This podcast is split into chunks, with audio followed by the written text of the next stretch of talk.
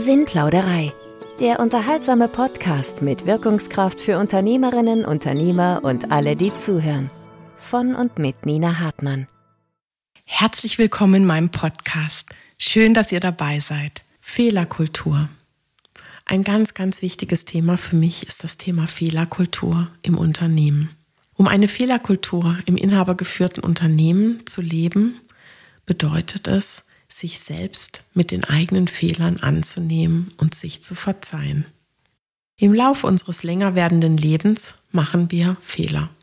Große Fehler und kleine Fehler. Sie summieren sich wie Glieder einer Kette. Es ist wichtig, dass wir im Älterwerden lernen, uns mit unseren Fehlern anzunehmen, sie abzuarbeiten und vergeben, uns selbst und auch anderen, sich zu entschuldigen und in uns Frieden zu schaffen. Wenn wir unsere Fehler vergraben und ignorieren, dann wird dieser schwelende Schuldenberg in uns immer größer und unsere Energie leidet immer mehr darunter. Schuld bindet Energie. Schuld lässt die Flamme unserer Lebensfreude ersticken. Aber noch ein anderer Aspekt ist wichtig. Wenn wir bei uns selbst Fehler nicht zugeben und verarbeiten, dann ist auch der Blick von uns auf andere Menschen innerhalb der Familie, der Politik, der Gesellschaft, im Unternehmen und auf unsere Mitarbeiter beeinträchtigt. Denn wer sich selbst keine Fehler zugesteht, gesteht sie anderen auch nicht zu. Schlimmer noch, die eigenen Fehler werden delegiert, also anderen Menschen in die Schuhe geschoben.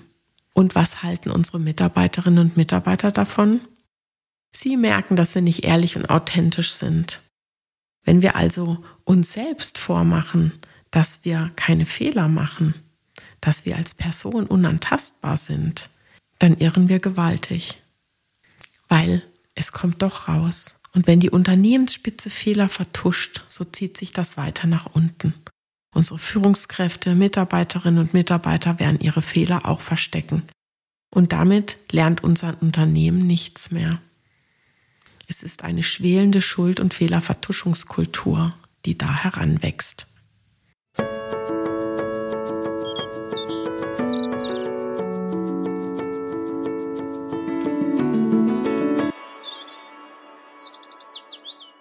Die schwächsten Glieder bekommen die Fehler zugeschoben und fühlen sich maximal ungerecht behandelt, völlig zu Recht natürlich, und ihr Vertrauen in unsere Unternehmen und uns als ihre Repräsentanten schwindet zusammen mit ihrem Selbstvertrauen.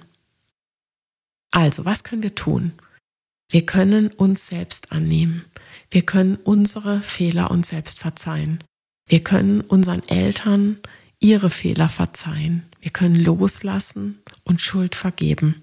Und dann wird sich das Blatt wenden. Wir kommen in eine ehrliche Kraft. Wir haben angefangen, uns als Ganzes anzunehmen mit unseren Stärken und unseren Schwächen. Wir geben unsere Fehler offen zu und gehen entspannt damit um. Und wir ermutigen Menschen in unserem Umkreis dazu, ihre Fehler auch zuzugeben. Wenn das passiert, dann schaffen wir eine Lernkultur. Denn wenn Fehler offen kommuniziert und an ihrer Vermeidung und ihrer Aufarbeitung gearbeitet wird, dann kommt ein Unternehmen in Schwung dann kommt eine Lern- und Motivationskultur herein. Wir schaffen Ehrlichkeit und Klarheit im Unternehmen und gleichzeitig schaffen wir es, eine Wohlfühlkultur zu etablieren. Denn dort, wo unsere Mitarbeiterinnen und Mitarbeiter sie selbst sein dürfen, wo sie auch Stärken und Schwächen zeigen dürfen, da arbeiten sie gerne und da sind sie gerne als Menschen. Und dann schaffen wir eine Kultur der Identifikation, Loyalität und Innovation. Eine wertschätzende Augenhöhe, in der jeder Mensch als Mensch ganzheitlich sein darf. Die Hierarchieebenen, die gibt es zwar noch, aber nicht auf Wertschätzungsebene, sondern auf anderen Ebenen, zum Beispiel beim Gehalt. Das ist auch akzeptabel. In so einem Wohlfühlklima, da binden wir die Mitarbeiter und das spricht sich herum. Und dann ziehen wir auch andere Mitarbeiter an. Und wir schaffen es, dieses Nadelöhr des Fachkräfte- und Arbeitskräftemangels zu überwinden und uns und unser Unternehmen nachhaltig besser aufzustellen. Natürlich werden wir es nicht schaffen, alle Mitarbeiter für immer zu binden und wir wollen das vielleicht auch gar nicht, aber wir werden es anders schaffen und wir werden damit weiterkommen.